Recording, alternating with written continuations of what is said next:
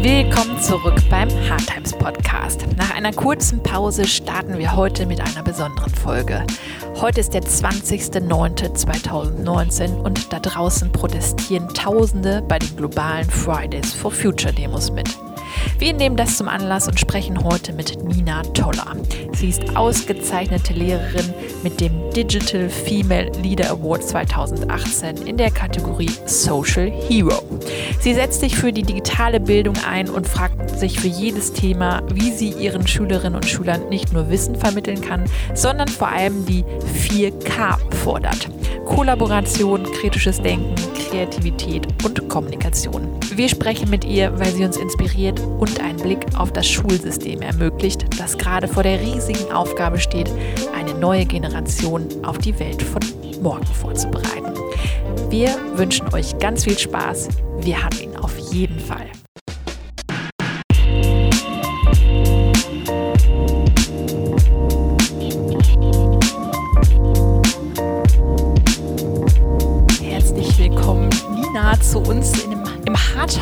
Podcast. Ähm, und herzlich willkommen bei uns im Hard Times Lab. Das ist diesmal das erste Mal, dass wir hier tatsächlich einen Podcast aufnehmen. Und wir freuen uns ganz besonders, dass du heute auch hier bist, ähm, weil heute ja ein ganz besonderer Tag auch da draußen ist. Und wir freuen uns total, weil wir haben das Gefühl, das Thema ist brandaktuell.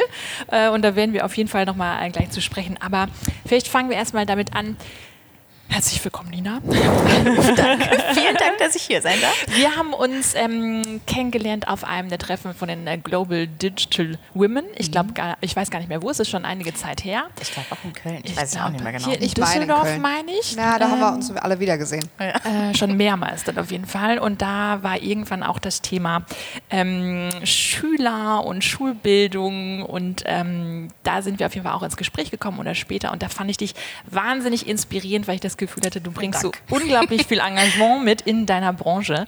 Aber ich übergebe erstmal an dich. Vielleicht willst du erstmal zu dir selbst was sagen. Wer ist Nina und wie bist du zu dem geworden, was du jetzt heute bist? Ah, wir steigen direkt ein, ne? wie ich geworden bin. ja, ähm, ganz klassisch fange ich ja nochmal an mit meinem Namen. Nina Toller heiße ich. Ich bin Lehrerin vor allen Dingen im ähm, Hauptberuf für vier Fächer, für Englisch, Geschichte, Latein und Informatik. Ähm, eigentlich habe ich mit zwei bzw. zweieinhalb angefangen, aber es wird ja schnell langweilig, also habe ich noch ein bisschen nachgemacht, dass ich auch mehr Bereiche abdecken kann. Und ähm, wie ich dazu gekommen bin, meinst du vor allen Dingen für das Digitale, ne? Genau, also das ist das, was dich, glaube ich, auch auszeichnet. Ja. Also ich habe ähm, auf jeden Fall auch Freundinnen, die auch Lehrerinnen sind, aber was dich oder was mich so fasziniert hat, ist dieser Antrieb, den du hast im Bereich Digitalen. Und ich hatte mhm. das Gefühl, dass du da ähm, schon auch so alleine kämpfst in äh, vielen Mengen. Und ähm, also wie bist du letztendlich zu diesem Blog gekommen, mhm. den du ja auch gegründet hast? Toller Unterricht. ja, ich habe mich getraut, dieses Wortspiel mit meinem Nachnamen zu machen. Steht auch zu. Also wahrscheinlich ist es erst ein bisschen arrogant. Denken wir, was denkt ihr denn mit tollen Unterricht? Mal, das können wir andere Frauen sagen, dass ja, man selber so ja, denkt. Nee, wahrscheinlich. Ist, ja, aber ich habe es ja dann trotzdem gemacht. Ne? Ich habe dann gesagt, so komm, das ist so gut, das, das mache ich jetzt trotzdem. Und ähm, ich glaube, das ist auch so ein bisschen, was dann die Aufmerksamkeit schafft, so der Aufhänger, was ist denn, was steckt denn hinter tollem Unterricht in dem Fall? Und ähm, was ich eigentlich habe, ich war schon immer so ein bisschen, ich sag mal, Technik interessiert. Also das, was da war, wollte ich auch irgendwie einsetzen und gucken. Also es fing beim Gameboy an, ich wollte mehr Funktionen wissen, kennenlernen, wollte die, diesen Partnermodus kennenlernen, musste mir dann halt ne, damals noch meine Tante suchen und sagen, ah, die hat auch einen Gameboy, müssen wir das ausprobieren. Ähm, ich glaube, da ist einfach so ein bisschen Neugier auch hinter, dass ich das, dass ich vieles einfach wissen möchte und ausprobieren möchte. Und ähm, als ich ja dann angefangen habe, Lehramt zu studieren, ähm, habe ich immer gesagt, ja, warum müssen wir denn hier alles schon auf Papier machen? Wir haben doch hier die Beamer, wir haben ähm, ja, Laptops dann da, die wir nutzen können, ähm, ist doch alles viel einfacher für mich zumindest gewesen zu sagen, ich bereite das vor, das sieht auch viel schöner aus und ähm, ich bin so ein, glaube ich, eher visueller Typ, dass ich dann auch, wenn ich irgendwelche Referate machen musste, immer sagen konnte, hier, das ist das Bild dahinter, das unterstützt mich. Und ähm, ja, so bin ich auch dazu gekommen. Gerade im Englischunterricht gibt es sehr viel mit Filmbildung, Videos, die mit dabei sind ähm, und gesagt habe, ja, dann kann ich das doch auch alles nutzen. Und die, was man dann kennengelernt hat, sogenannte Lebenswelt der Schüler, ist es ja auch das alles. Also die haben, ne, die es ist leider so, dass sie oft noch von der Schule nach Hause kommen und dann erst ihr eigentliches Leben beginnen, weil sie dann in ihrem Handy sind, in Social Media, ähm, das ganze Leben ja dann so ein bisschen schon auch digital abläuft. Und deswegen habe ich schon früh angefangen, ähm, Serien, die auch Jugendliche gucken, mit in den Unterricht zu nehmen, ähm, da dann auch das zu analysieren. Also es war dann auch in meinem Referendariat so, da war ich dann auch schon so ein bisschen nerdy, weil ich dann, ich habe beispielsweise eine Reihe zu Grace Anatomy gemacht und dann äh, gesagt, das ist die Serie, die sie am meisten kennen. Und dann habe ich dazu meine Lehrprobe gemacht und die Fachleiter, ach ja, wie kommen sie denn darauf? Ich so, ja, die haben alle gesagt, wir haben uns darüber unterhalten, die gucken die an, dann da sind Themen angesprochen, die passen alle super zum Lehrplan, machen wir das doch damit. Wäre ich gerne mit dabei gewesen. Sehr schön, klingt spannend. Wie sah denn das dann genau aus? Also wir sind ja also ne, nicht aus der Pädagogik, mhm. äh, wir beide, aber wie hast du das dann äh, quasi umgesetzt, jetzt mit äh, Grey's Anatomy? Ich habe, ähm, ich war ja, oder ich bin immer noch selber Fan und habe mir dann überlegt, ja, sehr gut. und ähm, habe mir dann zu den Staffeln überlegt, was sind die Themen, die äh, dazu passen. Übrigens auch PTSD, also die mhm. äh, posttraumatische Störung, die wir hier gerade in diesem Raum wegen der Yoga-Boards angesprochen mhm. haben, ähm, war dann auch ähm, Teil dessen. Oder ähm, auch schon so ein bisschen, also ich habe dann eine gesamte Reihe gemacht, Überthema war das dann und meist haben wir einen kleinen Clip geguckt von der, von der Serie. Oder wie sich damals, ähm, eine Szene war, da war George noch da, der, da haben sich Kelly und Arizona gestritten, weil George sich zum Militär melden wollte. Ähm, und äh, die eine oder die Figur fand das ganz schrecklich und die andere super und hat gesagt, ja, Vaterland verteidigen ne? und äh, einstehen und sich was trauen. Und darüber war das ein super Diskussionsanlass, das wieder reinzunehmen und zu überlegen, was hat das Militär für einen Stellenwert, dann aber auch gleichzeitig, also es hört sich jetzt so wahnsinnig an, das war halt eine zehnte Klasse, äh, Vergleich ja, Militär mhm. Deutschland, äh, USA und dann auch ähm, so ein bisschen davon wegzukommen, wieder allgemeiner, was heißt denn das, sich für etwas einsetzen und auch eigentlich sein Leben ja vielleicht sogar mhm. opfern dafür. Und ähm, das waren also davon immer so Überthemen, das war so mein ja, wie Einstieg, dass sie eben da eine, eine, Beziehung zu hatten zu diesem mhm. Thema und dann auf eine andere Ebene wieder reingeholt, dass sie eben sehr viel darüber diskutiert haben, geschrieben haben, miteinander in Austausch gekommen sind, auch so Pro-Kontra-Argumente gesammelt haben. Also eigentlich das, was zum Basisunterricht gehört, aber der Aufhänger war halt ein anderer und dafür war der eben viel emotionaler ja. im Grunde ist. Ne? Also dadurch, wo man dann auch Schüler catcht eigentlich da, wo sie halt tatsächlich sind und sagt, durch die emotionale Verbundenheit, genau. beispielsweise zu einer Serie, die man eh guckt, äh, schaut man doch dann viel mehr hin oder hört zu, als man es vielleicht machen würde, wenn man das Asbach-uralte äh, ja, Peter, Paul und Mary Buch. Ja. Sehr schön. Genau. Und was dann für sie viel einfacher war, weil sie die Charaktere kannten und dann auch beispielsweise aus deren Sicht was haben schreiben dürfen. Das war wie so eine Unterstützung darüber, weil sie kannten den, die Figur der Serie, wussten, wie die sich so verhält.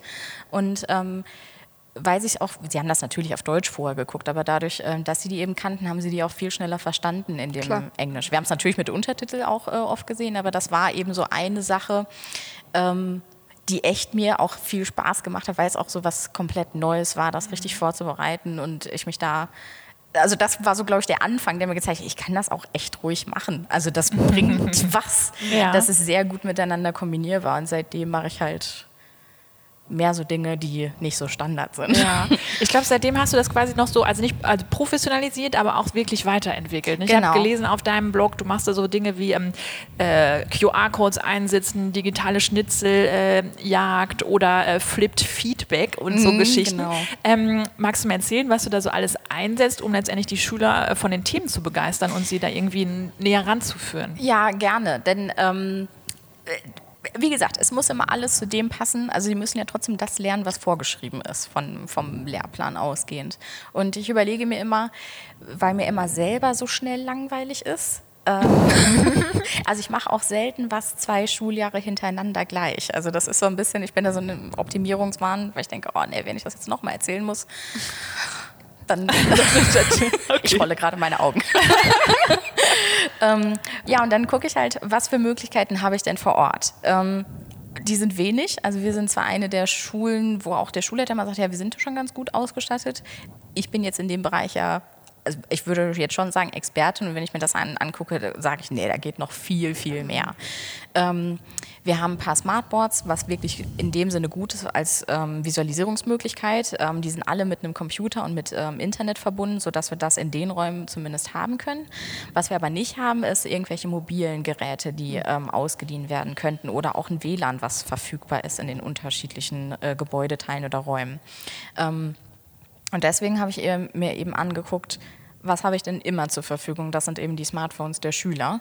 Ähm, und habe gedacht, ja gut, wenn ich das so einsetzen kann, dass äh, die nicht selber so viel dafür bezahlen müssen oder dass ich Apps nutzen kann, die eben kostenlos sind oder sogar am besten noch im Browser sind, weil ich ja dann nicht gucken muss, welche Betriebssysteme habe ich oder haben die überhaupt mhm. Speicherplatz dafür ähm, oder vielleicht sogar was machen können, was eben nicht mit dem Internet ist, ähm, weil ich ja nun mal kein WLAN habe und nicht davon ausgehen kann, dass sie ihr gesamtes Datenvolumen für meinen Unterricht in dem Sinne opfern. ne? Ähm, ja, und dann habe ich gedacht, okay, fangen wir mit kleinen Sachen an, wie du gesagt hast, QR-Codes. Ähm, die, sind ja meine kleinen Lieblinge, weil die so einfach sind und schnell einsetzbar sind, weil die eigentlich ja nur verlinken.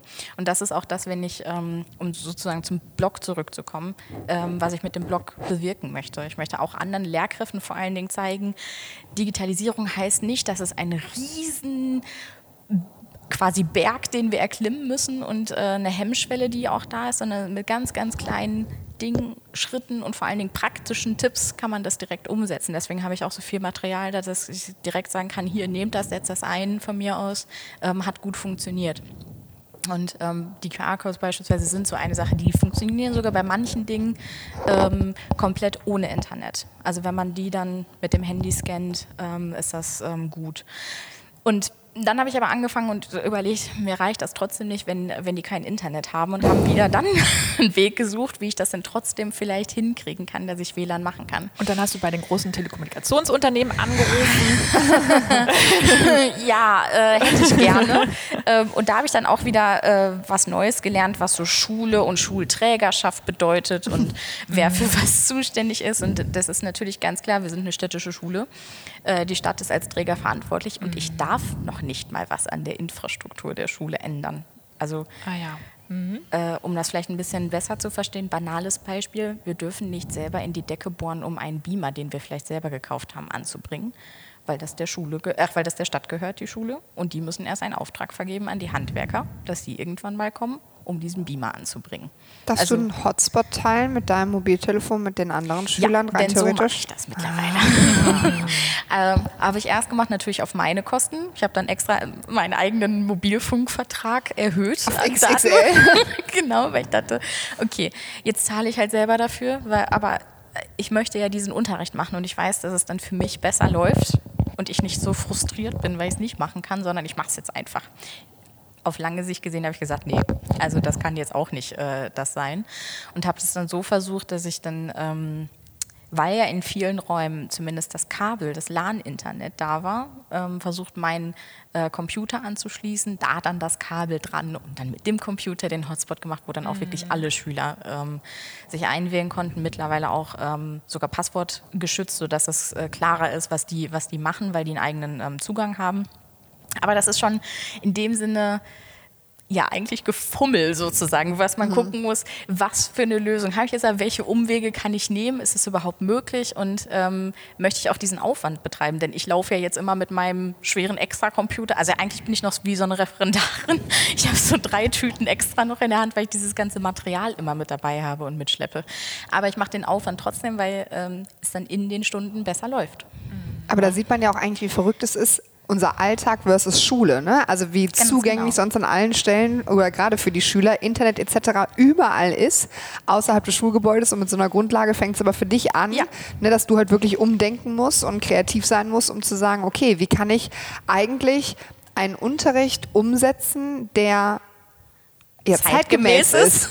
Genau. Also es ist ja schon echt Wahnsinn. Ja, und das auch äh, bei vielen Events, du hast ja gerade die Global Digital Women angesprochen, wenn ich da bin und äh, dann ja den ähm, Anwesenden, also mit denen ins Gespräch komme und die aus dem Unternehmen bekommen und ja, dann irgendwie, ihr habt noch nicht mal WLAN. Sag ich, ja, damit wäre schon echt super viel getan, wenn das einfach da wäre.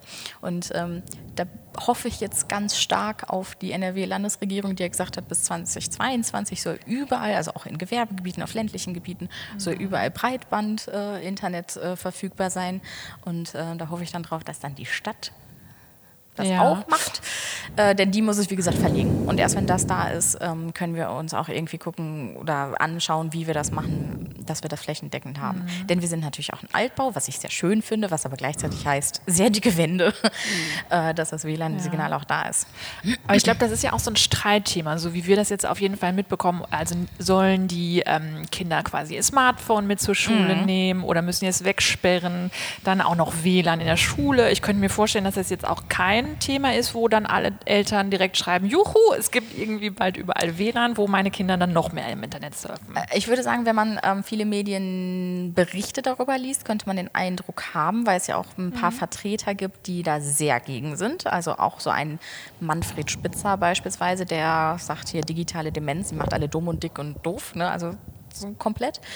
Ähm, bei den Eltern, ähm, die ich aber kenne oder kennenlerne durch meine Schüler, die sind eher froh darum, dass es mal gemacht wird, auch sehr reflektiert gemacht wird. Also dass mhm. es nicht nur heißt, ja, die bringen jetzt ihr Handy mit und können mal kurz recherchieren, sondern dass sie das Handy plötzlich auch als Arbeitsmedium haben und äh, später sogar eigentlich den Eltern erklären können, wie da irgendwelche Funktionen ja. sind. Mm. Und deswegen auch ähm, beispielsweise, wenn ich was machen will, schreibe ich mittlerweile immer einen Elternbrief, auch für mich als Absicherung, dass sie mhm. den nämlich unterschreiben. Die wissen genau, das ist in den nächsten Monaten das Projekt, das machen wir im Unterricht. Die könnten sogar ja dann in die ähm, Produkte, nenne ich sie jetzt mal, der Kinder reingucken, um zu sehen, was wird da gemacht. Und dann sage ich auch gleichzeitig, dafür sollen die ihr Handy nutzen, dafür sind die in den Computerräumen hier in der Schule ähm, und erstellen beispielsweise ein, ein Google-Konto halt in dem Fall. Mhm. Und ähm, dass da eben keine sensiblen Daten, keine personenbezogenen Daten drin sind. Und der Umgang ist ja quasi eine Metaebene plötzlich, Total. der sonst gar nicht äh, ja. im Unterricht vorkommt. Ja. Und durch diese Transparenz, die ja ich durch meine Absicherung eigentlich haben will, habe ich gemerkt, dass es viel besser da ist, weil sie plötzlich auch sehen, was überhaupt in der Klasse läuft. Was, weil sonst fragen die, wenn das Kind nach Hause kommt, und wie war es? Ja, geht so.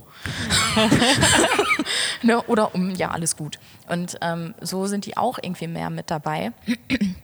Und ähm, ich glaube, ich habe da auch so einen Vertrauensvorschuss dadurch, eben, dass äh, von den Eltern gesagt wird, ähm, so wie sie das machen, das hört sich gut an, das sieht gut aus, ich sehe, was mein Kind macht und ähm, deswegen machen die da auch mit. Und ich weiß auch dieses Vertrauen dann sehr zu schätzen, dass ich nämlich nicht ich sage es jetzt mal so, irgendeinen Scheiß damit mache, mhm. sondern mir wirklich überlege und auch immer wieder sage, selbst bei Bildern, Ne, gucken wir uns hier die Lizenzen an, können wir die Bilder überhaupt nutzen, sind das frei zugängliche, für eine, selbst für die Nutzung möglich. Ähm, heute, also gerade heute beispielsweise, heute Morgen war ich in der Q2, das ist der letzte ähm, Jahrgang. Also die machen jetzt in ein paar Monaten Abitur.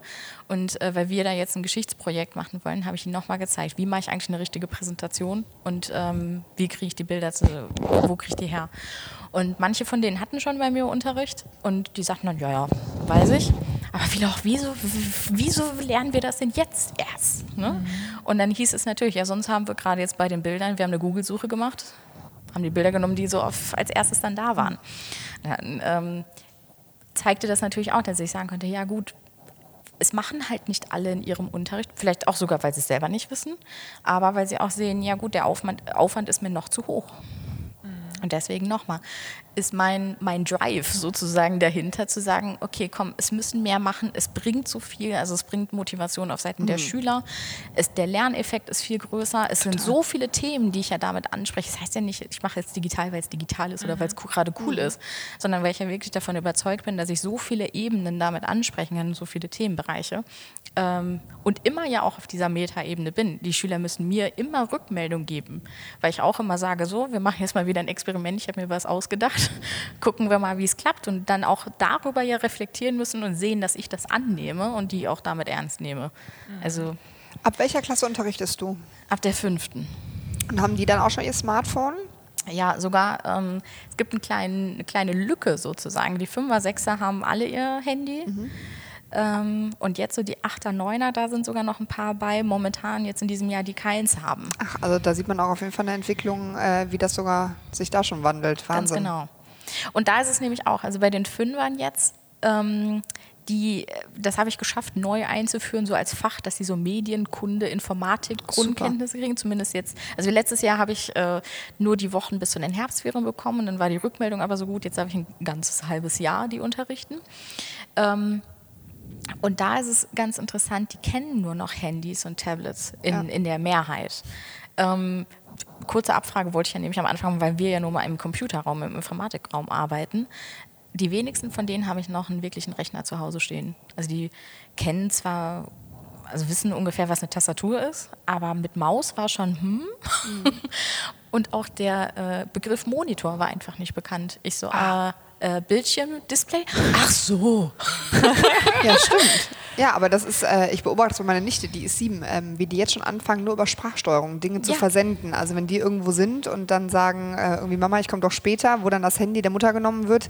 Ähm, aber wo ich zum Beispiel auch sehe, also meine Schwester ist jemand, die ähm, nicht im, also die hat einfach nichts mit, die ist Psychotraumatologin, die hat nichts irgendwie mit digitalen Sachen zu tun.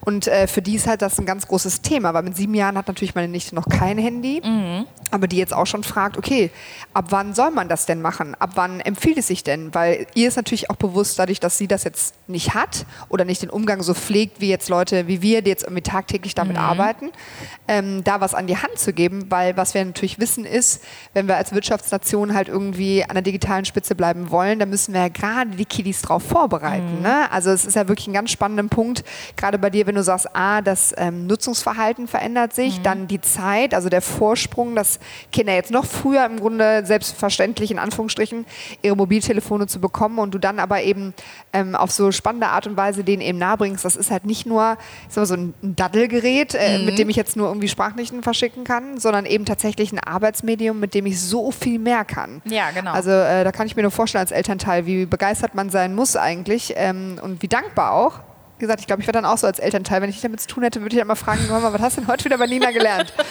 ja, ist ja, also ist ja unwahrscheinlich spannend. Ja, genau. Und deswegen denke ich auch, also ich bin dann auch so ein bisschen so in die Lehrerfortbildung ja gerutscht, wenn ich die dann habe, die ja dann auch Eltern sind äh, und was die nicht können. Also ganz äh, gar nicht böse gemeint, sondern einfach, dass ähm, diese ähm, ich, ich nenne es mir vielleicht, vielleicht intuitive Bedienung nicht da ist. Also wenn wahrscheinlich wir, würde ich jetzt auch mal sagen, die damit zu tun haben, wenn wir eine App sehen und da ist ein Dreieck mit einem Kreis drum, dann denke ich, oh ja, da ist Play bestimmt, da gehe ich drauf. Oder da ist ein roter Kreis, dann heißt das Aufnahme. Und ganz viele von den Lehrpersonen, die von mir aus auch in meinem Alter sind, also die, die, um die 30 sind, also gar nicht, wir fangen an bei 40, 50, 60 kurz vor der Pensionierung sind, dass dieser Zugang da gar nicht da ist, sondern die gucken sich beispielsweise die App an, wo ich sagte, hier können wir Erklärvideos mitmachen und sagen, ja, wo drücke ich denn jetzt drauf? Dann sage ich, ja, da ist doch aber ein roter Button. ja, und das, das eben nicht da ist. Und ich glaube, wenn das über die Kinder dann kommt, also da muss auch, ich glaube, fast zu Hause noch mehr Kommunikation stattfinden mhm. wieder. Mhm. Ja. Wie kommt denn das so an bei den anderen Lehrern? Also ich meine, ich finde das mhm, irgendwie manchmal so krass. Also vor allen Dingen, ich frage mich dann immer, warum ist das so, dass irgendwie auch gerade so in also ähm, Menschen, die halt genauso äh, alt sind äh, wie wir oder wie, wie du jetzt, ähm, dass da halt so dieses Verständnis fehlt, auch dass sich da halt so viel entwickeln wird noch. Also das wird ja nicht weniger mit den nächsten Jahren, da bin ich mir relativ ja, sicher. Ähm, aber ich verstehe manchmal einfach diese Haltung nicht, dass um diese oder dieses, dieses Verschlossene, dass man denkt, okay, ich möchte mich da nicht mit weiter beschäftigen, das irgendwie macht mir das so ein bisschen Angst und deshalb versuche ich es erst gar nicht. Also und äh, wie ähm, reagieren da so die Leute, die so um dich rum sind, auch im, ähm, im ähm, Lehrerkollegium und so, denke ich, bist du ja wahrscheinlich so ein bunter Vogel. Irgendwie. Ja, ja, ich habe einen Nerd-Status. Ja. Ich, bin die, ich bin die Medientante mit Nerd-Status. ähm, es gibt so, ich sag mal, mehrere Gruppen. Also ähm, es gibt die, die sagen, ach ja, das ist eben die Medientante, akzeptieren das völlig, aber interessieren sich nicht. Ähm, dann gibt es immer mehr davon, die sehen, auch das ist ja ganz interessant und wenn wir quasi jetzt Sie schon hier haben, können wir ja das Wissen auch mit nutzen, sodass ähm, ich auch immer mehr so Mini-Fortbildungen ähm, gebe, aber tatsächlich, also manchmal sogar eins zu eins oder mit so, weiß nicht, fünf, sechs Leuten. Ähm, ganz wenig gibt es auch die, die ähm, das total bescheuert finden und das mich auch äh, spüren lassen. Aber das echt selten. Mhm. Kann aber natürlich auch sein, dass ich das einfach nicht so an mich herankommen lasse und sage, pff, ich mache ja hier mein Ding, ich weiß, ja. also ne, ich ich bin ja davon überzeugt und dann ist es in, in Ordnung. Was dann halt ähm, blöd ist, wenn einfach die Gegebenheiten nicht gegeben, also nicht da sind. Das, ähm, weiß nicht, ich wieder in einem Raum bin, wo eben kein Internetanschluss äh, da ist zum Beispiel oder eben ich keinen Beamer zur Verfügung habe, dann ähm, muss ich mich ja dann schon darum kümmern, dass das eben wieder, dass es doch irgendwie geht.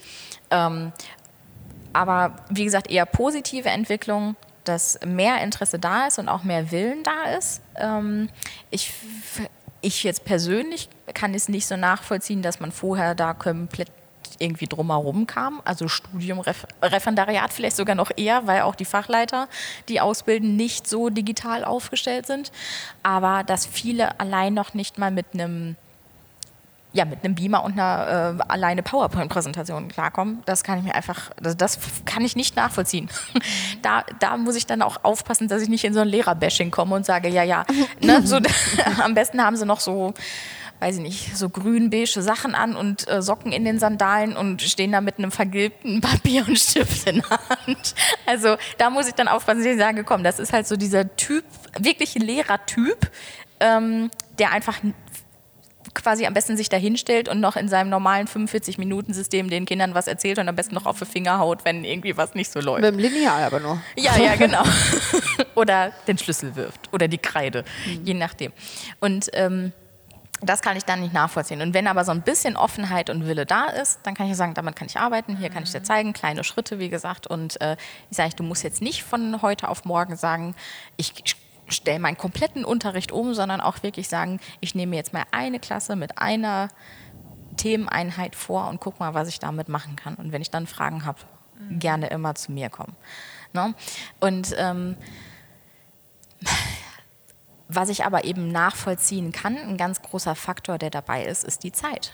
Mhm. Jeder, der mich fragt, kannst du mir das zeigen? Oder auch diese kleine Gruppe, die ich gerade angesprochen habe, wir müssen das in unserer Freizeit machen, entweder in der Mittagspause oder am Nachmittag, wann auch immer. Wir kriegen nicht sowas wie eine Fortbildungszeit oder ja, so. Ja, ja. Mhm. ja also zum, die regelmäßig mhm. eben da ist. Es gibt äh, sogenannte pädagogische Tage, die kann man so ungefähr einmal im Halbjahr für das gesamte Kollegium nehmen.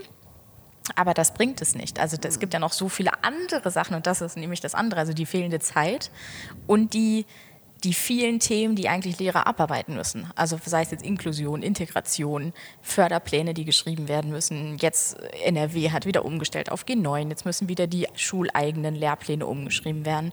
Und dass dann das Gefühl da ist, dieses Digitale ist immer nur on top, weil bisher lief es ja auch. Mhm äh, kann ich dann schon nachvollziehen. Zwar mit schwerem Herzen, aber es kann halt, also das, ich habe ja auch keine Kinder. Also mhm. dann andere, die eben da zu Hause sind oder sagen, nee, meine Familie ist mir halt wichtiger und der, der, mein Lehrerding ist mein Job und das andere mhm. ist mein Leben kann ich ja nicht erwarten, dass jeder so denkt wie ich und sagt, boah, ich denke mir aber heute um 21 Uhr noch, ach, da könnte ich aber noch mal einen Arbeitsplatz zu machen oder das könnte ich noch mal so machen, weil einfach diese ganze Zeit mich das so beschäftigt, aber weil es mir auch Spaß macht. Aber ich würde jetzt mal die Behauptung stellen, auch wenn du Kinder hättest, würdest du einen Weg finden, dann trotzdem.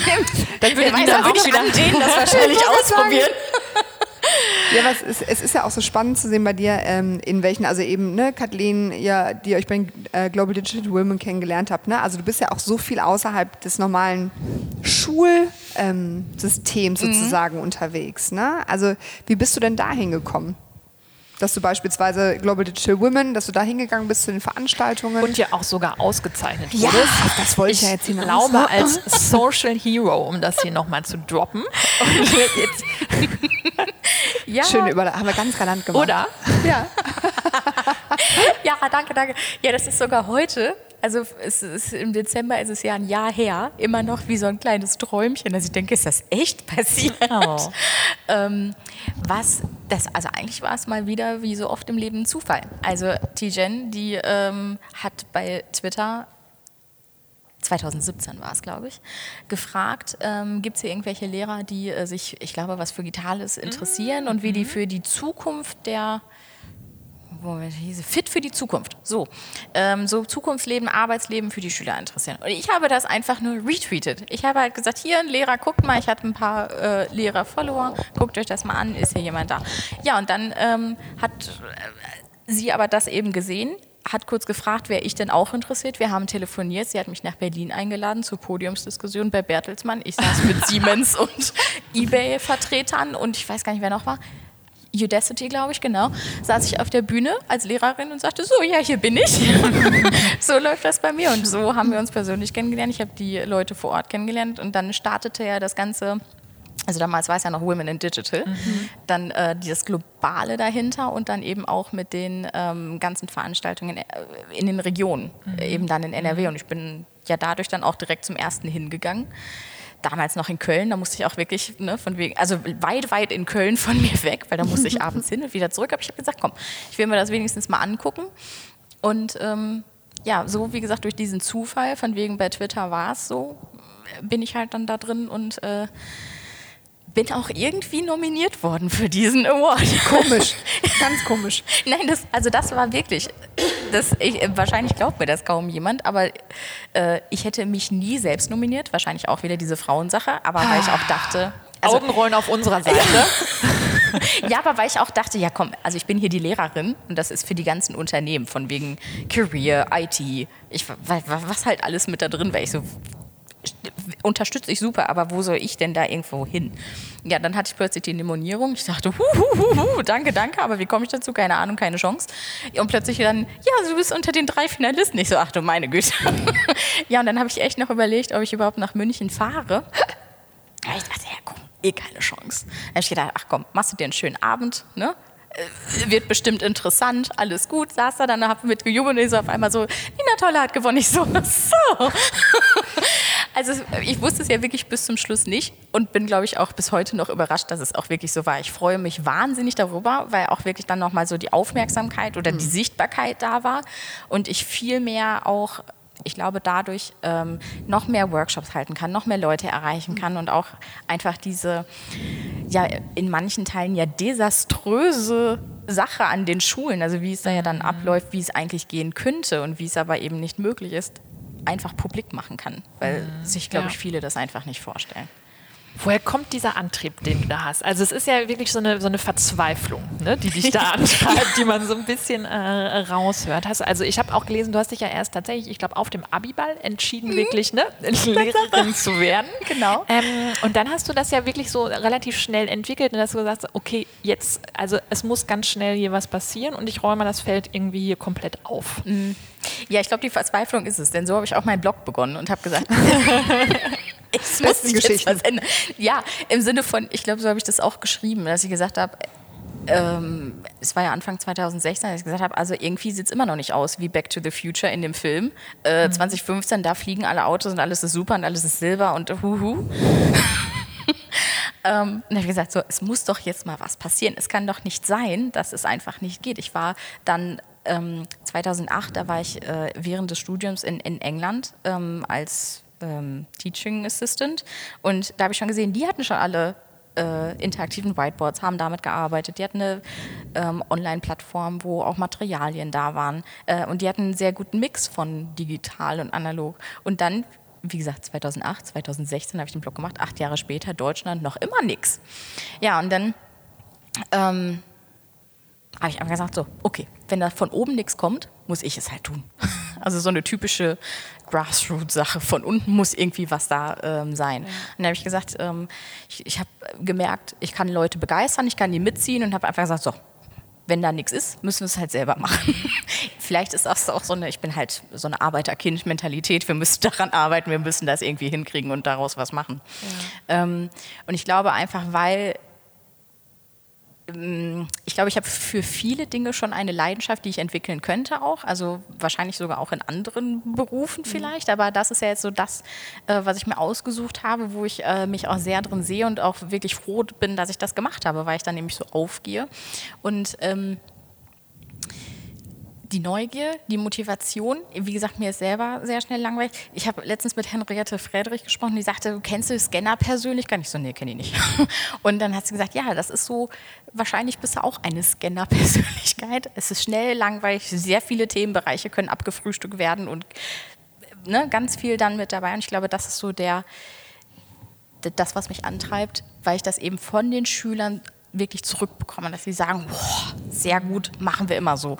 Oder das ist natürlich dann auch fürs Selbstwertgefühl toll, wenn dann andere Schüler kommen und sagen, Frau Toller, können wir nicht auch bei Ihnen Unterricht oh. haben? Das ne? wollte ich jetzt gerade auch fragen, also wie das äh, dir die ähm, Schüler und Schülerinnen auch so zurückspiegeln. Also wissen die das so in der Form zu schätzen, auch dass du sie eigentlich ähm, richtig auf die Zukunft vorbereitest? Also ich finde, ne, du ähm, bereitest sie ja wirklich so fürs richtige Arbeitsleben, ja. so gefühlt von meiner Warte aus vor, äh, aber auch du zeigst ihnen so den Umgang mit Technik mhm. oder beziehungsweise wie sie auch mit ihrem Smartphone umgehen, dass es halt wirklich ein Werkzeug ist. Mhm ähm, ähm, anstatt etwas, was ich quasi, wo ich nur Inhalte konsumiere, ne? sondern wirklich, dass ich es einsetze, wenn ich es tatsächlich brauche, aber auch vorher weiß, okay, das möchte ich damit erreichen. Ja. Ähm, was spiegeln die dir so? Ah, ja, ich glaube, es fängt an, wenn die, äh, also mit den strahlenden Augen fängt es an, wenn sie plötzlich zum allerersten Mal in ihrem Schulleben ihr Handy im Unterricht benutzen dürfen. Das ist so erstmal dieses Wuhuhu. Ähm, Und dann, wenn die aber auch merken, ähm, ja, dass es was bringt. Das merken die an ganz vielen kleinen Baustellen. Sozusagen, ich ne, nehme jetzt mal eine Präsentation, dass die ähm, plötzlich merken, sie dürfen selber was machen, nach ihrem Interesse geleitet und ähm, merken auch plötzlich, dass, dass es viel einfacher geht, ja, sie öfter ist das, je öfter sie das machen und dann auch das Feedback von der Klasse bekommen. Also ganz oft ist es so, dass ähm, ich natürlich meinen mein Unterricht so plane, aber es ist, sind immer offene Stellen, wenn die Fragen haben, dass die was vorbereiten und die das vortragen können. Mhm. Und ähm, je öfter die eine Präsentation machen, einen Vortrag machen, ähm, sich vor die Klasse hinstellen und auch dann in dem Sinne ihr eigenes Interessengebiet ähm, erforschen und recherchieren, äh, fühlen die sich ja dann ernster genommen. Und das geben sie dann nochmal zurück. Oder immer wenn ich, wie ich vorhin schon sagte, diese, diese Feedback- oder Rückmeldephasen einführe und äh, dann wirklich frage, wie ist dieses Experiment denn jetzt bei euch angekommen? Und die dann ja schon wirklich sagen, das hat uns super gefallen. Ja. Ähm, aber auch wirklich konkret werden und sagen, ähm, jetzt haben wir nochmal entweder ein anderes Tool kennengelernt oder wir haben uns das nie vorgestellt, dass das so gewesen ist jetzt beispielsweise. Ähm, dann aber auch ja merken, dass sie Kritik tatsächlich äußern dürfen. Ich denen das nicht persönlich nehme, dass sich auf, auf ihre Note auswirkt, ähm, sondern wirklich merken, dass Kritik die, ähm, also die einmal angebracht ist und die aber auch was so speziell ist, woran man dann was ändern kann, einen wirklich weiterbringen Wahnsinn. kann. Mhm. Ne? Ich krieg schon fast eine Gänsehaut. Ja, ich, hätte so, ich, hätte so, gerne Unterricht bei dir gehabt. Ach, auch. Ja. Ach, ja. Es gibt aber auch Stunden natürlich zwischendrin, deswegen sage ich mal digital-analog-Mix, ähm, da müssen wir ganz klare, harte Grammatik machen. Also auch in Latein, da müssen die mal ihr, ihre Verben runterkonjugieren. Mhm. Nur machen wir das dann vielleicht ein bisschen netter, weil wir da, also ich, ich bin ja, ich tanze ja auch und ich mache ja auch so eine Zumba-Tanz-AG in der Schule. und da machen wir das halt mit Klatschen und mit Musik und mit Bewegen und machen dann so die Konjugation zum Beispiel. Dann etwas analoger, aber mit Bewegung. Ja, also, genau. Ja. ja. aber auch wieder mit allen Sinnen. Ne? Also Thema ja. Emotionalität schwingt bei dir ja eigentlich komplett mit, wo man ja auch immer sieht, ich meine, das ist ja auch der Beweggrund von uns beiden äh, mit der Gründung gewesen, dieses ähm, ja, Digitalisierung mit emotionaler Kompetenz oder Intelligenz halt zu verbinden, weil das dann halt immer wichtiger wird. Also mhm. Also gerade wenn du ja viel, ich sag mal so, mit harten Fakten und digitalem umgeben bist, ähm, wenn du dann diesen Ausgleich auch hast und äh, eben Leute ansprichst über beispielsweise eine Metaebene oder über Emotionalität, ne, wie viel tiefer das einfach dann aber auch greift. Ja, und wie dann auch dadurch kriege ich das zurück, weil sich plötzlich die Schüler dann wirklich da sowieso reinbeißen. Mhm. Die investieren plötzlich so viel Zeit in irgendein, ich sag mal, geschichtliches Thema, weil ähm, sie es dann wissen wollen. Und dann habe ich ja genau das erreicht, ja. was ich haben wollte. Ja? Ne? Und dann gibt es aber auch die Phase von huhu, strahlende Augen, wir dürfen unser Handy nutzen, kurzer Abfall hin, boah, das ist ja richtig viel Arbeit. ne, das heißt ja jetzt nicht, wir machen hier Daddelei mhm. und machen das mhm. mal einfach eben so, sondern es ist ja eben viel tiefgehender. Die müssen kreativ nachdenken, die müssen ihre Bilder suchen, die müssen plötzlich Quellen angeben, die müssen das belegen, die müssen darüber nachdenken, die Quelle, die sie gefunden haben, ist sie überhaupt verlässlich? Mhm. Thema Fake News, kann ich mhm. dem Ganzen vertrauen, was, wir hier, was ich hier gefunden habe? Und das aber auch dann wieder sagen, ähm, selbst wenn sie dann von mir aus wieder ihren Vortrag halten, dass sie sagen können, ich habe hier zwei Quellen gefunden, ich will die euch vorstellen, die haben zwei völlig unterschiedliche Aussagen beiden kann man aber glauben, lass uns das mal hier diskutieren. Mhm. Und, ähm, aber dieser Abfall von Weg, es ist ja wirklich Arbeit, auch das als Arbeitsmedium, das Handy dann zu begreifen, ja. ist dann auch da. Und dann geht es wieder berghoch. Ja. Aber ich erinnere mich noch, als ich angefangen habe zu studieren, äh, wo dann zum Beispiel der harte Aufprall kam, weil ich auf einmal richtig lernen musste. Also mhm. du bereitest sie halt wirklich vor, weil auf einmal dann beispielsweise, wenn studiert wird oder wenn die reale Welt kommt, Arbeitswelt, dann ist nun mal, kommt es auf die Details an. Du musst entscheiden können. Du musst ähm, ja tatsächlich irgendwie mehr oder weniger ja auch Dinge dann mit harter Arbeit anpacken und dann fällt es dir vielleicht nicht mehr so leicht, ähm, mhm. ähm, wie vielleicht anfangs in der Schulzeit, wenn mhm. äh, man noch viel mit Intelligenz halt komprimieren kann oder so. Ähm, also du machst ja dann einen ganz, ganz wichtigen Schritt halt in die Vorbereitung. Also einfach auf das tatsächliche Leben. Ja, ja, und da muss ich dann auch sagen, also ich sagte das immer am Anfang, ähm, wenn ich auch eine neue Klasse habe. Mit mir kann man super viel lachen und Spaß haben und zwischendurch dann ja auch die Sachen machen, sage ich aber gleichzeitig bin ich auch streng und konsequent. Wenn ihr sagt, ihr wollt da was vortragen und ihr habt am Tag das nicht da, sorry, Fristende ist, ne? Also ihr müsst auch Fristen einhalten und ihr müsst auch liefern. Also wenn ihr, wenn ihr euch für was freiwillig meldet oder das, dann das Lieferdatum quasi muss eingehalten werden. Und dann ähm, verstehen die das am Anfang nicht, weil die das ja auch, ich, also es ist mal so ein bisschen, ich nenne das so ein bisschen Kuschelpädagogik. Ähm, wenn sie halt denken, oder was ja auch eigentlich menschlich ist, dass man sagt, ach, ist er heute nicht dabei, okay, dann mach morgen. Oder ach ja, gut, dann gebe ich dir noch eine Woche Zeit. Das, äh, aus meiner Meinung nach bringt das nichts. Also mhm es muss, also ich will ja auch weiterkommen. Ich kann jetzt nicht sagen, so, ich habe das für die Stunde eingeplant, das muss dann gemacht werden, was vielleicht auch so ein bisschen Arbeits- oder Unileben ist äh, in dem Fall. Ähm, wenn halt nicht die Arbeit gemacht wurde, ja, hast du Pech gehabt. Vielleicht am Ende wirst du sogar gekündigt dann im Arbeitsleben, ja. wer weiß es. Deadlines wird es immer geben. Ja. Und die müssen auch eingehalten werden. Ja, das stimmt. Ähm, wir haben gesehen, du warst auch ähm, beispielsweise, also du bist ja viel unterwegs, das haben wir schon gesagt, beispielsweise auch als äh, Speaker auf der Future 19, so mhm. ist es. Da war beispielsweise auch der Herr Pinkwart und irgendwie ähm, Zusammenkunft aus Politik und Pädagogik, Bildung, würde ich es jetzt mal nennen. Äh, und was ich da ganz spannend fand, also du warst als Speaker da und hast da, glaube ich, auch über das Thema 4K gesprochen. Mhm. Also Vielleicht magst du mal dazu was erzählen, weil das fand ich besonders spannend, was sich dahinter so verbirgt. Ja, ähm, 4K ist für mich mein ähm, Orientierungsmodell, wie ich mir meinen Unterricht überlege. Also wie auch ähm, ich finde, Unterricht sein könnte. Ähm, 4K kommt aus dem amerikanischen eigentlich die Four Cs und ähm, dahinter verbergen sich verschiedene Begriffe, die eben jetzt in Deutsch nur alle mit K anfangen, wie Kommunikation, Kreativität, kritisches Denken und habe ich Kreativität schon gesagt? Kollaboration. Kollaboration, ganz genau.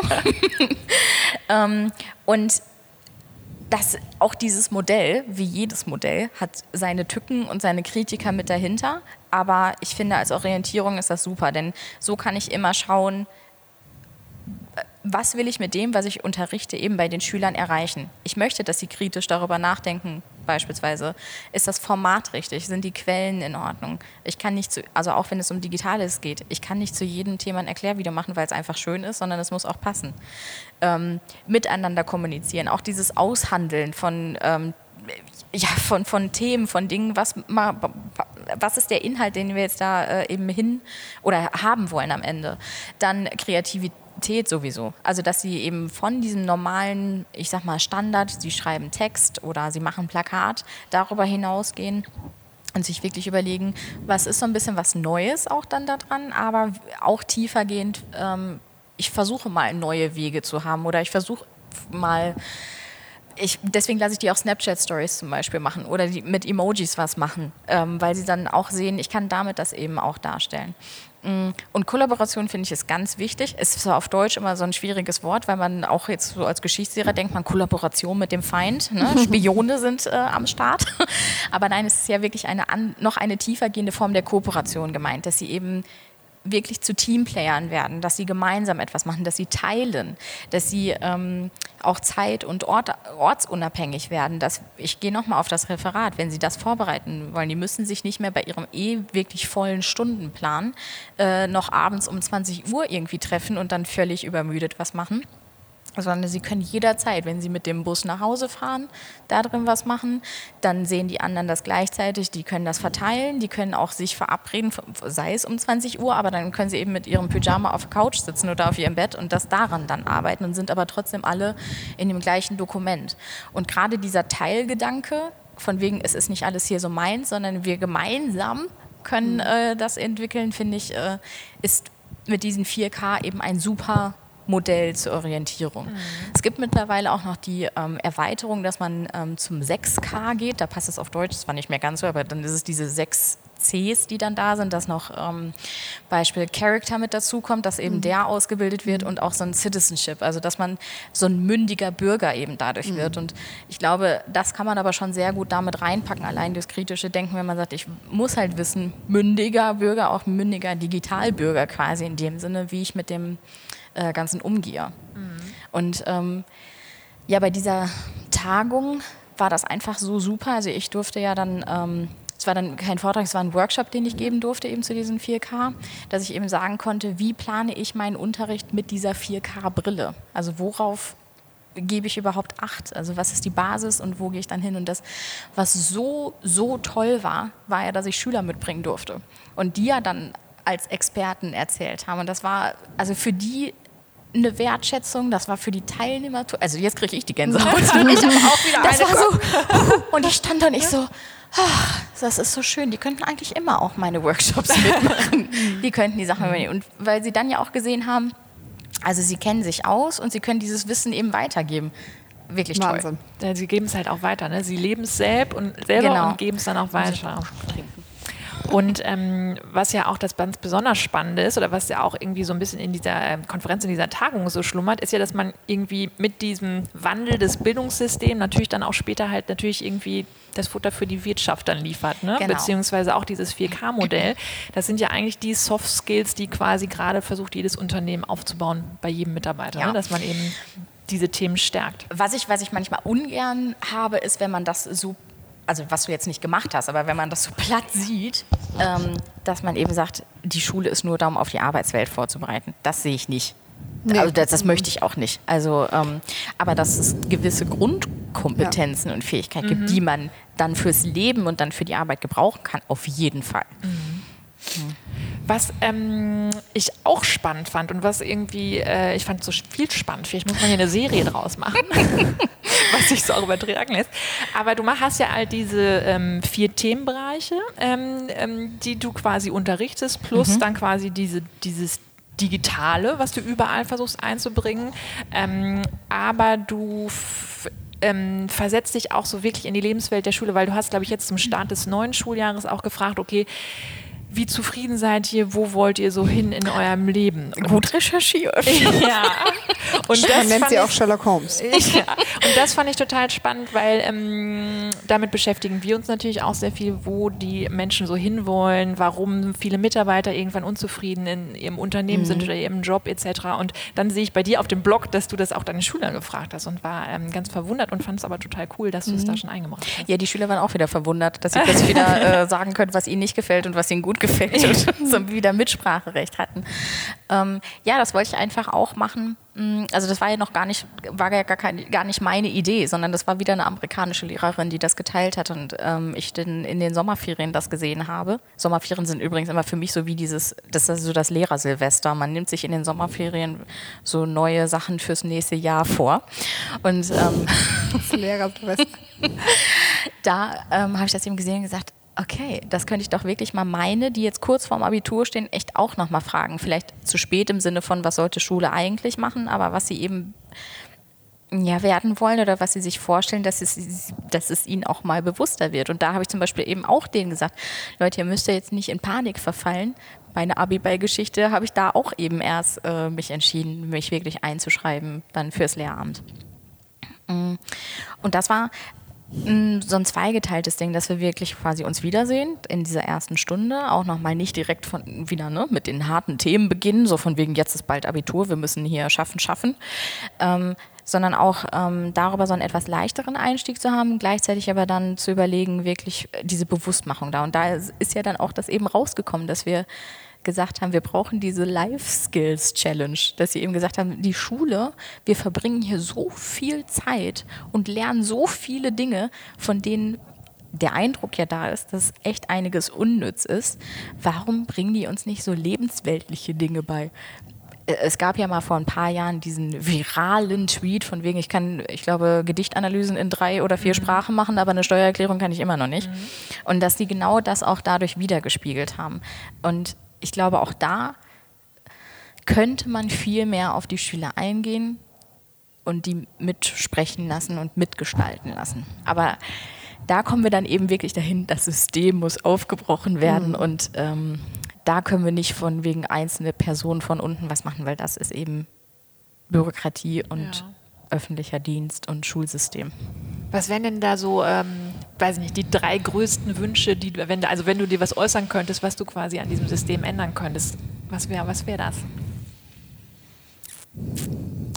Ich glaube, als Anfang, dass es offen ist für Neues. Also, dass es nicht im Jahre 2019 oder bald 2020 genau so funktioniert wie eigentlich wie im 19. Jahrhundert, als es Industrialisierung gab und äh, die, die Bürger zu Arbeitern in den Fabriken gemacht werden mussten. Klarere Zeiten, klar, also ich bin nicht gegen klare Strukturen, aber im Sinne von hier ist klar, äh, es wird quasi gearbeitet in der Schule, es sitzen alle so nach vorne gerichtet. Äh, kleiner Fun fact, die meisten Klassen sind so ausgerichtet, dass von links das Licht kommt, damit man mit rechts schreiben kann und nicht der Schatten aufs Heft fällt. Ach ja?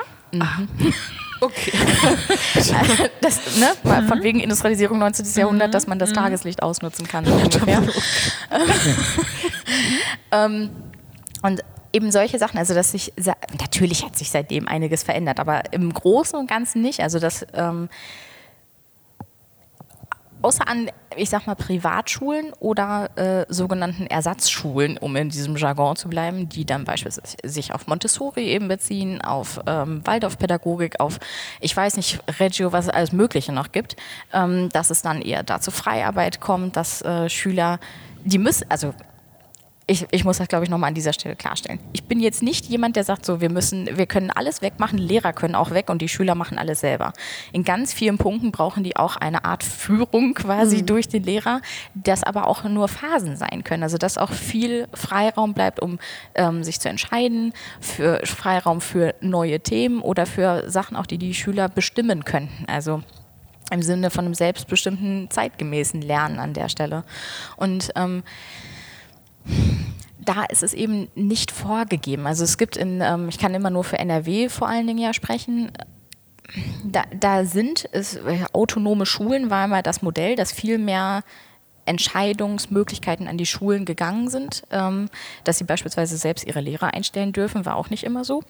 Ähm, und aber auch, dass da eigentlich noch mehr gegeben wird, dass die auch ähm, sagen können, wir möchten jetzt ein bisschen das Stundenmodell ändern oder wir haben in dem Pool der Stunden noch ein bisschen Zeit, wir wollen ein neues Fach einführen. Und so viel geht eigentlich nicht. Und dann eben auch mit den Lehrern.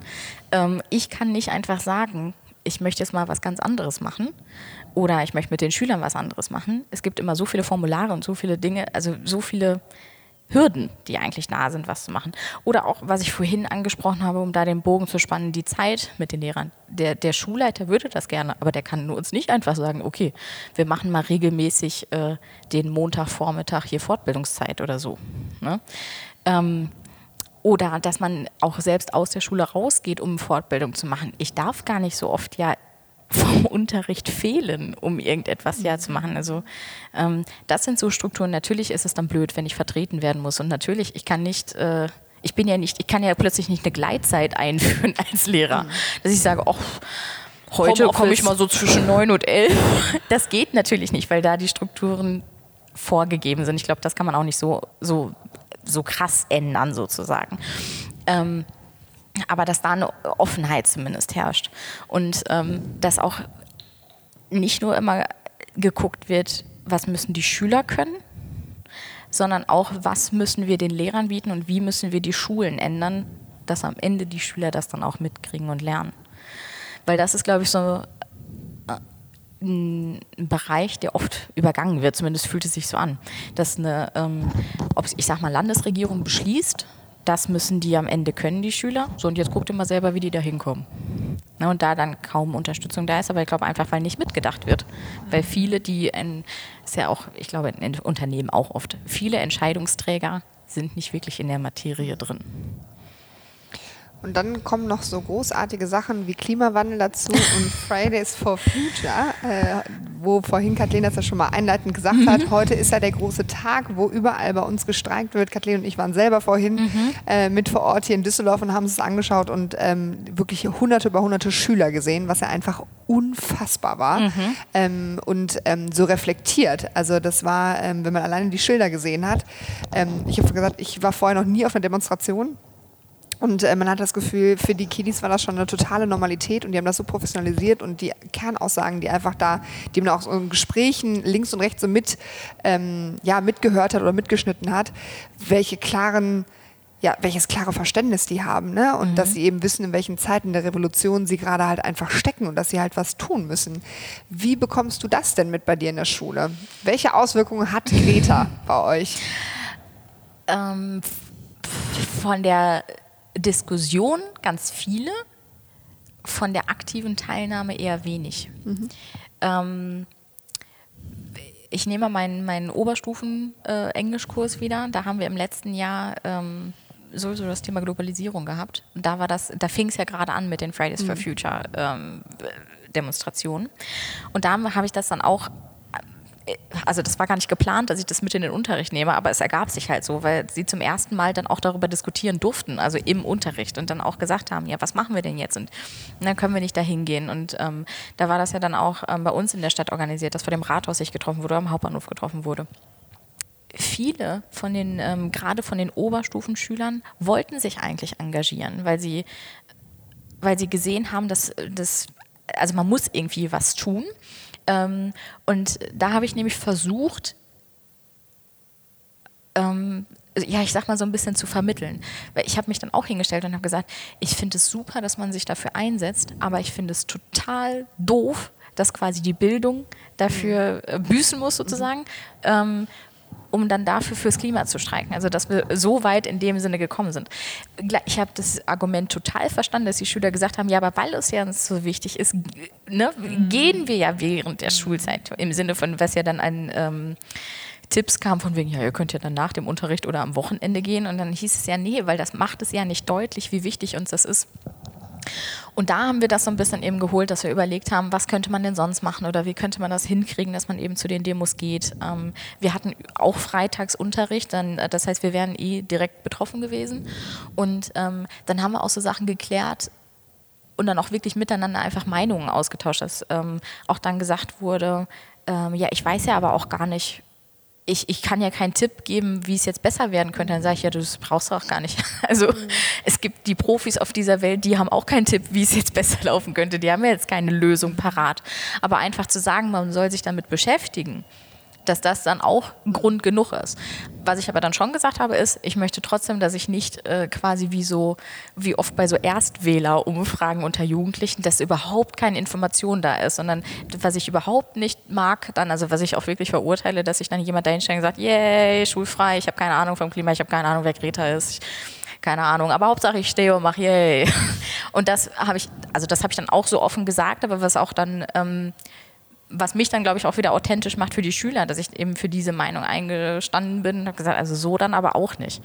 Ähm, ja, und was zu den, zu den Demos, die sind schon zu vielen hingegangen und haben aber versucht, so einen Kompromiss zu schließen. Also wenn sie bis halb zwei Unterricht hatten, waren sie bis halb zwei im Unterricht und sind dann direkt von der Schule dorthin gefahren. Wie fängst du als äh, Lehrerin all diese Themen auf? Also es ist ja jetzt gerade nicht nur irgendwie dieses ähm, Fridays for Future, was ja ein Riesenthema ist mit Klima und hast du schon gesagt, irgendwie oder ich habe so verstanden, manchmal würdest du dir noch mal noch mehr Engagement wünschen, dass mhm. sie irgendwie ne, nicht nur quasi sich ein Schild malen und dahinstellen, sondern wirklich irgendwie auch so weiß ich nicht, vielleicht sich überlegen, wie, wie, wie sie wirklich was ändern können. Mhm. Aber es sind ja auch so andere riesige Themen, die gerade so im Wandel sind, wie, weiß ich nicht, künstliche Intelligenz, ne? wie beschäftigt das später oder wie beeinflusst das später mein Arbeitsleben oder ähm, auch äh, politisch ist natürlich gerade irgendwie sehr äh, viel um Umbruch und da sind sehr äh, unschöne äh, Richtungen, die irgendwie größer mhm. werden. Wie, wie fängst du das äh, auf? Oder? In der ähm, Oberstufe mache ich das so, ähm, dass wir World News wöchentlich haben und die Schüler das vorbereiten müssen. Die ähm, sind immer zwei für die Woche zuständig, die ähm, sich die Themen angucken und so die für sie interessantesten zwei bis drei Schlagzeilen raussuchen, das aufbereiten, also wirklich recherchieren dann nochmal und dann auch ähm, in der nächsten Woche dann vorstellen und dann diskutieren wir darüber. Dafür haben wir aber, also die haben quasi Tagesschau, 15 Minuten haben die Zeit, das vorzustellen und dann haben wir nochmal 15 Minuten, um darüber zu diskutieren und dann auch Meinungen auszutauschen. Ähm, das mache ich so in der Oberstufe im Englischunterricht, weil ich das eben damit auch nochmal verbinden kann und weil ich auch gemerkt habe, übrigens bei dieser Globalisierungsreihe, dass die Schüler gemerkt haben, die haben kaum Ahnung von aktueller, vom aktuellen Zeitgeschehen sozusagen. Also dass sie dann auch wieder von sich aus gesagt haben, wir möchten da mehr drüber wissen, wir möchten das einordnen können. Und ähm, wenn irgendwie, ich sag mal, wenn was krasses, vor allen Dingen so Emotionales passiert, ob jetzt, ähm, weiß nicht, irgendeine Naturkatastrophe da war oder ähm, wo viel in den Nachrichten berichtet wird, was dann auch so auf, ich sag mal, Emotionen anspielt, also dass die Berichterstattung dann so ist, dann ähm, frage ich immer am nächsten Tag oder oft habt ihr das gehört, wollt ihr darüber sprechen in dem Sinne. Mhm. Manchmal kommt dann was äh, und manchmal kommt dann aber erst ein paar Tage später was und dann ähm, nehme ich das tatsächlich improvisiert mit auf und sage, okay, dann ist der Unterricht halt Unterricht, das ist jetzt hier wichtiger. Dann ähm, sprechen wir eben darüber, weil, weil ich dann sehe, also auch wirklich dann bei den Kindern, mhm. bei den Jüngeren, die beschäftigt das einfach die ganze Zeit. Also mhm. was zum Beispiel, was mich sehr überrascht hat, ähm, war nach der Trump-Wahl. Am nächsten Tag oder die Tage danach da waren die völlig verstört, wahrscheinlich weil sie das so ungefiltert mitbekommen haben in der Berichterstattung. Boah, ganz schrecklich. Eins der besten und reichsten Länder und mächtigsten Länder der Welt hat jetzt so einen Diktator und einen ganz bösen Mann da und wir müssen alle darunter leiden in den nächsten Tagen. Und dann muss ich, da, ne, weil so das dann mitgenommen wurde. Und ähm, dann haben wir auch so ein bisschen darüber gesprochen, was heißt denn das jetzt oder wie ist die Berichterstattung da gewesen, wie können wir das einordnen. Und da muss ich schon mit Sechs- und Siebtklässlern dann ähm, das dann ja so machen, weil das einfach da war. Und daran merke ich ja, dass sie das mitbekommen, mhm. aber keine Plattform irgendwie haben, wo sie sich darüber austauschen können. Wie gehen die da? Also das finde find ich schon mal super, dass du generell so einfach so eine Plattform bietest, um äh, eine Diskussion zuzulassen. Ne? Mhm. Ne? Und das macht ja auch viel dann mit einem selber, aber man kriegt irgendwie ähm, äh, Antworten auf seine Fragen und ist irgendwie so ein bisschen beruhigter. Aber ähm, wo ich noch, äh, was ich ganz spannend finde, ich war, bin letztens in der Bahn gefahren, da haben sich zwei äh, Mädels, ich glaube, die waren vielleicht so 15, 16, mhm. über die App Headspace unterhalten, also diese Meditations-App. Mhm. Und da war ich ähm, so ein bisschen perplex, weil wir äh, beschäftigen uns halt im Arbeitsleben recht viel damit, äh, wie man auch seine mentale Stärke beispielsweise mit Meditation und Achtsamkeit natürlich ähm, stärken kann. Aber dass das auch in dem Thema dann schon, ähm, äh, in, in dem Alter so ein Thema war, hat mich äh, in dem Moment mhm. dann irgendwie schon ähm, erstaunt. Ähm, merkst du das schon irgendwie sowas, dass sie auch da so noch so ein Ventil manchmal vielleicht so äh, für sich versuchen zu finden, wie so eine, wie so eine Meditations-App oder? Da kriege ich nicht so viel von mit, weil sie, ich glaube, das im Unterricht nicht ansprechen würden, weil sie wahrscheinlich denken, da ist nicht der richtige mhm. Platz dafür. Mhm. Ähm, was ich versuche, ist, dass sie ähm, ja nicht so panisch werden, also mhm. auch dann wirklich so eine Möglichkeit bekommen. Ähm, ein bisschen abzuschalten. Deswegen machen wir ja zum Beispiel auch immer diese Superheldenpose vor den, vor den Klausuren und Klassenarbeiten. Ja? Ja. Sie sagt doch, sie ist Grace Anatomy-Fan. Ja, ganz genau, ganz genau. und ähm, ähm, wir stellen uns dann immer wirklich alle dahin, so hüftbreit, und dann können sie sich aussuchen, ob hier ne, Faust auf die, auf die ja. Hüfte oder wie so Superman ein, äh, eine Faust in die, in die Höhe. Und dass sie dann auch wirklich erstmal atmen und bewusst atmen. Und Anfang ist das natürlich immer mit Gekicher verbunden, mhm. ähm, aber das bringt denen wirklich was. Und wenn ich bei, äh, keine Ahnung, bei der dritten Arbeit gar nicht dran gedacht habe oder schon denke, ach, ich muss die Zettel verteilen, dann heißt Frau Toller, wir müssen aber wir noch müssen unsere Heldenpose machen. genau, wir müssen noch atmen oder wir müssen noch aufstehen. Dann, dann bringt denen das auch wirklich was, dass sie sich äh, wie, wie so runterkommen. Und wie gesagt, nach Grace Anatomy Studien haben wir bewiesen, dass dann eben die, die Leistungsfähigkeit dadurch gesteigert wird und das, ähm, das merken die dann auch. Also ob es jetzt, wie gesagt, Studien Studien haben es bewiesen, ob es stimmt oder nicht, aber es macht mit denen was und das bringt denen auch wirklich was und sind dann beruhigter, um in dieser Prüfungssituation dann wirklich besser klarzukommen. Meditation sonst nicht. Also da aber du hast ja eine Form der Meditation da geschaffen. Ne? Ja. Also es ist tatsächlich, ich habe da irgendwann mal reingeguckt, weil äh, uns das natürlich aufs Berufszweigen interessiert hat ja. und es ist ja wirklich erwiesen. Aber vor allen Dingen, was ich einen ganz spannenden Punkt eben auch finde, wie unbewusst du ein Ritual geschaffen hast. Ja. Ne? Und das ist etwas, ähm, was wir halt eben aus, äh, aus unserer Arbeit halt wissen, was ganz, ganz viel macht ne, mit den Menschen. Also Rituale, Dinge zu verknüpfen um sich zu fokussieren, also mhm. diesen Moment zu nehmen, äh, innezuhalten, um halt wirklich im Hier und Jetzt zu sein und halt fokussiert dran zu gehen. Und das ist ja leider etwas, was ja im Arbeitsalltag halt oft viel zu kurz kommt, ne? Ähm, weil die Leute es eben nicht gelernt haben. Deswegen umso schöner zu hören, dass eben in solchen, ich sag mal so bei einer Klausur, es ist ja im Schulalltag das der Moment, wo ja am meisten gefordert wird mhm. von einem Schüler, ähm, dass die aber dann darauf tatsächlich dann so bewusst reingehen, um wirklich zu sagen, ich komme jetzt runter, ich atme jetzt durch, ich sammle mich und ich gehe damit Fokus und, ähm, und ganz viel ja, Ruhe und Kraft daran. Mhm. Also, ähm, weil das ist eine Form der Meditation. Ja, okay. ist, äh, dann mache ich ja, das ja. natürlich. Also du meditierst auch in deinem Unterricht. Kannst du jetzt auch noch auf die Fahne schreiben? Ganzheitliches Lernen. Wahnsinn. Ähm, bei den ganzen Themen, die du deinen Schülern so mitgibst, was, was wir jetzt irgendwie erfahren haben schon, was, was wahrscheinlich nur ein kleiner Ausschnitt von dem ist, was du tatsächlich dann mhm. machst äh, in, bei, in der Schule. Wie schaffst du es denn da auf dich selber noch Acht zu geben oder dich selber immer wieder zu motivieren? Weil wir haben ja gehört, du hast, also es gibt schon einige Hürden, die du quasi äh, überbrücken musst. Ähm, wie schaffst du das irgendwie so durchzuhalten? Und ja, äh, ich frage mich das manchmal immer auch. weiter zu streben. ähm, ich, der, mein Schulleiter sagt, das ist meine jugendliche Energie noch. noch so, ja, ja. bald auf. Ist eine Phase. ähm, ich glaube aber wirklich durch dieses ähm, Brennen dafür, dass ich sehe, das macht was, also dass das ganz viel, äh, wahrscheinlich könnt ihr jetzt so mit Bio, mit irgendwelchen Adrenalin, mit irgendwelchen Glückshormonen, Endorphinen werden ausgeschüttet und so, dass das dann ähm, das bringt. Und ähm, dass ich aber auch, ich glaube, schnell regeneriere das äh, ist für mich, also ich muss jetzt nicht, ähm, ich muss jetzt nicht eine Meditation oder mir ist, vielleicht ist es eine unbewusste und ich weiß es wieder nicht, aber bewusst muss ich jetzt äh, keine Meditation einführen an dem Tag, sondern es reicht auch für mich, wenn ähm, wenn ich entweder tatsächlich einen Spaziergang mache, was ich leider nicht so oft mache, wie ich es gerne machen würde. Ähm, ich tanze, wie gesagt, also ich tanze auch zu Hause. wenn mich, glaube ich, meine Nachbarn manchmal sehen, ich habe da meine Kopfhörer auf und ne, dass ich die nicht wenigstens mit dieser Musik äh, noch äh, belästige. Ähm, bereite ja aber dann auch meine, meine Tanz-AG da vor und ähm, habe da ganz viel. Es, äh, es, kann aber auch sein, dass ich mich wirklich ähm, kurz auf die Couch lege, was in Social Media mir was durchlese, gar nichts tue, lese oder tatsächlich sage, so, ich mache jetzt eine halbe Stunde nichts, lass mich berieseln und gucke irgendeine so Trash-TV-Serie auf irgendeinem Streaming-Dienst, den ich zur Verfügung habe äh, und mache das. Und das ist auch schon das, was mich so runterbringt, dass ich eben sage, so, das ist jetzt das. Oder was ich zum Beispiel, äh, vielleicht das auch äh, Ritual, was ich eingeführt habe. Ähm, zwei. Ich möchte um 20 Uhr wieder meine Tagesschau sehen und möchte fertig sein. Und da ist mein Arbeitstag um. Denn als, also ich glaube auch äh, Lehrer sind Teil davon, die können, die, also da hört man ja nie auf zu arbeiten. Mhm. Wenn man, also wenn man ja. nicht, sich nicht irgendwelche Grenzen ja. setzt, man ist die ganze Zeit da drin. Also nicht nur im Unterricht, sondern auch in den persönlichen Problemen der Schüler. Dann denkt man darüber nach, dann ist da das Elternhaus, dann ist da noch das Elterngespräch, was aussteht oder das Formular, was gemacht werden muss. Ne, man ist die ganze Zeit, könnte man sich damit beschäftigen. Und da sage ich dann, so, 20 Uhr, zack, mhm. Ende.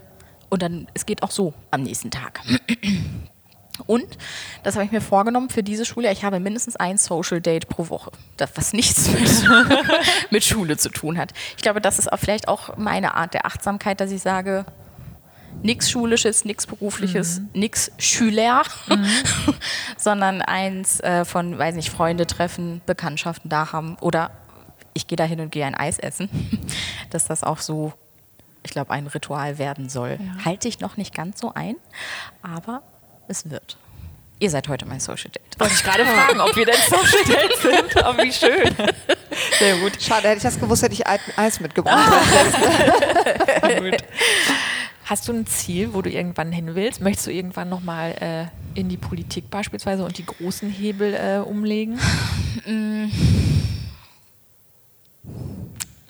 Ich denke gerade länger nach. Also ich glaube, in die Politik würde ich ungern, weil ich mitkriege, wie Politik ist. Und ich glaube, ich bin ein sehr direkter Mensch. Also ich kann zwar diplomatisch sein, aber ich bin ja direkt und ungeduldig und will Sachen umgesetzt haben. Und ich glaube, deswegen Mühlen der Politik, die malen mir zu lang. Weiß aber gleichzeitig, wenn man wirklich was bewirken möchte, muss man wahrscheinlich da irgendwo hin. Aber ich glaube, da könnte ich gar nicht hinkommen, weil man ja bestimmt in so einer Partei irgendwelche, weiß nicht, welche Hierarchien durchmachen muss. Äh, und da würde ich bestimmt dran scheitern. Deswegen versuche ich das auf diese Art und Weise. Mit ne, wie gesagt, Blog, Social Media Auftritten mit Workshops, mit rumreisen und rumfahren und erzählen, soweit es mir eben möglich ist und soweit es mit meinem Schulleiter möglich ist, mich dann auch dahin gehen zu lassen. Ähm, und da muss ich aber zugeben, da denke ich auch manchmal, ich erzähle den Schülern immer hier von wegen Struktur und Pläne. Ich weiß es noch nicht. Also das ist eher so eine Sache wie, es entwickelt sich und ich lasse es auf mich zukommen. Also ich habe einen großen Plan, dass sich da was verändert, aber nicht so Schritte von wegen, dass mein Karriere- oder Lebensplan, mhm. in fünf Jahren bin ich hier, in zehn Jahren habe ich das und bis dahin das erreicht. Ich gucke mal kurz auf die Uhr.